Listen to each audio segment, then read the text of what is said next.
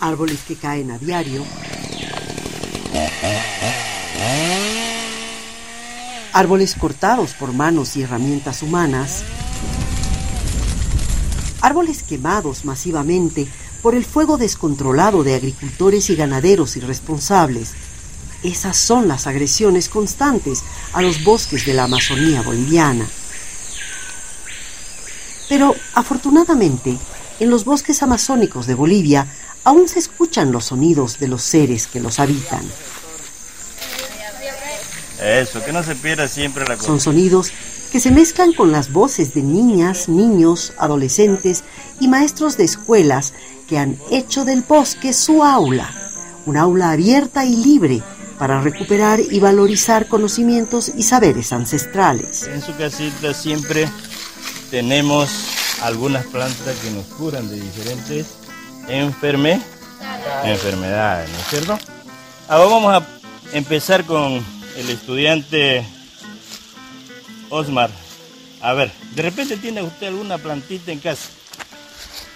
A ver, nómbremela por favor. La planta medicinal el matico. Como este profesor, otros y otras están generando sus propios materiales y metodologías para el aprendizaje sobre el cuidado de los bosques y la convivencia con ellos. Maestros de ciencias naturales, ciencias sociales e incluso ciencias exactas van al bosque con sus alumnos algunas horas en el marco de un innovador proyecto llamado Bosques Educativos. Por ejemplo, a Miyuki Wasaseota, de 11 años, le entusiasma pasar allí matemáticas. Pasamos áreas así, matemáticas, ciencias naturales, química, etc. Ya. Casi la mayoría. Por ejemplo, en matemáticas, ¿cómo, ¿cómo pasan acá una clase? ¿Qué hacen en matemáticas acá? Medimos las cuadras, ¿no ve? Que vamos a usar para poner los árboles. Sumiko Barbaota, de 17 años, se interesa mucho por las plantas medicinales. Bueno, a mí me va a servir de mucho porque la carrera que yo quiero estudiar es medicina. Obviamente voy a llevar medicamentos y todas esas cosas y puedo incrementar aquí medicamentos naturales. Johnny Nishihara, de 17 años, encuentra relajante pasar clases en el bosque, pero sobre todo expresa que es una manera de responder a los desafíos actuales. Uno viene y, y tiene una paz mental, se conecta con la naturaleza, respira aire fresco, saludable, no dañino, viendo cómo están las cosas actualmente en el mundo debido a deforestaciones. El cambio climático ha sido bien, bien drástico, aterrador un poco, porque la calor, a veces los vientos con más fuerza y puede pasar lo que muchas veces se preguntan qué va a pasar con el mundo, es muy importante eso. Para el director de la escuela Luz del Camino, José David Sosa, de la comunidad Gonzalo Moreno en el departamento de Pando, con el proyecto Bosques Educativos, las diversas disciplinas de la educación escolar están siendo transversalizadas por temas forestales y agroforestales, con el fin de que se tome conciencia ambiental desde temprana edad. la reforestación, ¿no? devolverle al monte, al, al bosque lo que se le ha quitado. ¿no? Figúrese usted que cada año ver siempre 50 nomás, ¿no? Y las parcelas son grandes acá, arriba de 100, 400, algunos tienen hasta 500 hectáreas.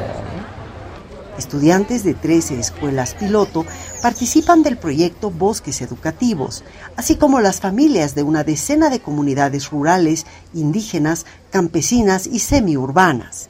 Se trata de una iniciativa del IPDRS, Instituto para el Desarrollo Rural de Sudamérica, que está georreferenciando las especies vegetales de estos bosques, identificándolas.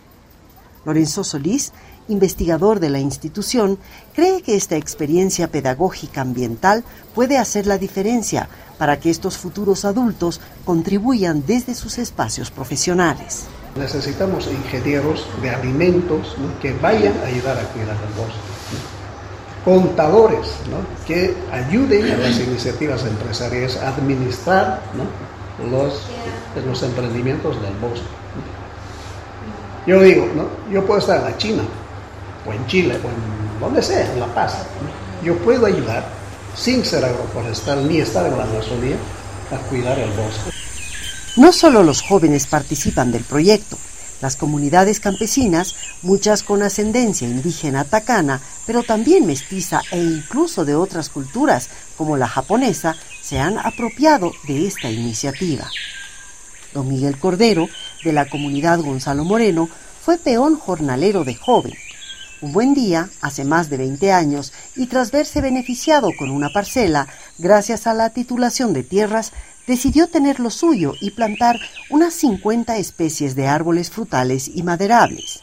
Hoy tiene un bosque secundario de varias hectáreas, que es uno de los 10 bosques educativos de la región amazónica. Yo dije, yo tengo que sembrar lo mío, ¿no? ser autónomo de, todos mis bienes que necesito tener para el sustento de mi familia. Y seguimos diciéndolo a nuestros hijos, a mis hijos, ¿no? que hay que seguir. Y a los jóvenes lo mismo. Porque es la seguridad alimentaria, el tema productivo, es lo que siempre va a sustentar a la familia, siempre va a sustentar al municipio, a la comunidad, al país. Don Miguel encontró siempre la manera de ser solidario y vivir feliz en el campo. Por ejemplo, hace 40 años descubrió una fuente de agua de manantial que aún provee de agua a 10 familias. Ahora disfruta explicando a sus nietas las cualidades de cada especie agroforestal sembrada por él. Es el caso de los árboles de siringa que plantó, que tienen atributos medicinales y artesanales y también un significado histórico que ahora los estudiantes aprenden, porque su resina lechosa, de la que se hace goma y caucho, provocó la llamada Guerra del Acre entre Brasil y Bolivia a inicios del siglo XX, por la cual Bolivia tuvo que ceder territorio. Hemos perdido también, como dice, y hemos tenido guerra por nada más que este de la goma, ¿no? Siringa. Por tema de la, de la, de la goma sintética, ¿no? Entonces para hacer llantas, chinelas y etcétera. Hay quienes encontraron cerca del bosque una oportunidad de vida. María del Carmen Humaday, quien escapando del COVID se refugió en el campo, es uno de esos casos. Hoy procesa cacao amazónico, Además de emprendedora, es una madre de familia comprometida con el bosque educativo. La garantía para nosotros, eh, para el futuro, es por nuestro bosque, ¿no? Y si no cuidamos nuestro bosque ahora, ¿qué es lo que nos espera después? Ya estamos viendo como, por ejemplo, la consecuencia de anteriores años que no se ha cuidado nuestro bosque, estamos viendo ahora lo que es el cambio climático, de estas calores que, que, que ya estamos viviendo, esta sequía que se está viviendo, que antes no se vivía así en la zona, no se sentía de esa magnitud. Está demostrado científicamente que los bosques concentran la humedad y generan una función ambiental para la vida de las comunidades, pero también del planeta, como nos dice el investigador Lorenzo Solís. La importancia del bosque para asegurar la disponibilidad de agua dulce, por ejemplo. Es fundamental. A la medida que vayamos talando, quemando, vamos a secar acuíferos, lagunas. Y el bosque, el, bosque es el que retiene la humedad. Donde hay bosque, la lluvia cae y se queda eso absorbido por todo el sistema que está debajo del suelo. Donde no hay bosque, no hay follaje, es prácticamente agua que resbala. La filosofía del Instituto para el Desarrollo Rural de Sudamérica es la misma que la de Don Miguel o la de María del Carmen. Se puede ser feliz en el campo. Una de sus fundadoras, Carmen Beatriz Ruiz, nos decía. Esa idea dicotómica de pensar que el campo es la pobreza, la tristeza, donde no hay luz, donde la gente se acuesta a las seis de la tarde y trabaja hasta caer rendido, ¿no? Eh, tiene una contraparte en la realidad que los chicos han estado mencionando de estos días, ¿no? Eh, la quietud, la paz, la alegría, el ver nacer los productos, el aprovechar lo que la tierra te ofrece.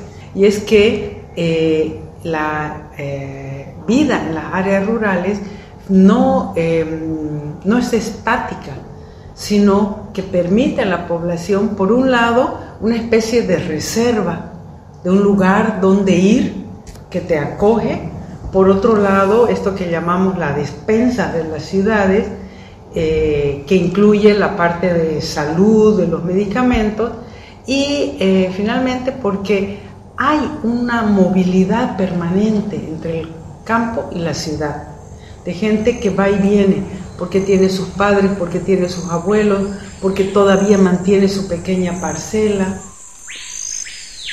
Además de la tierra y el territorio, al IPDS le interesa mirar otros temas y compararlos entre los países sudamericanos. Por ejemplo, las políticas estatales referidas a la propiedad de la tierra, a la producción de alimentos y a la seguridad alimentaria, entre otros. Este trabajo se realiza en medio de la selva amazónica de América del Sur, amenazada no solo por la deforestación, sino también por el contrabando, la minería que contamina y la corrupción, como afirma el ingeniero forestal Rolly Mamío, quien es parte de la institución. Por ejemplo, las, las especies que son preciosas ahora como la mara, el cedro, que, son maderas que ya no se debe aprovechar en realidad, que en realidad que se debe conservar eh, no, en realidad no se, lo, no se cumple, ¿no? en realidad son las primeras maderas en salir, pero camufladas ¿no? con, otras, con otras especies. ¿no? Entonces hay unas ciertas irregularidades ¿no? que muchos, eh, en realidad muchos técnicos lo conocen y a veces las coimas, la corrupción por debajo. El Mutari presidente de la comunidad Gonzalo Moreno, cree que además de conservar el bosque, se debe aprovechar responsablemente sus recursos, de modo que así, a partir de una sana y dinámica convivencia con él, se logre su sostenibilidad.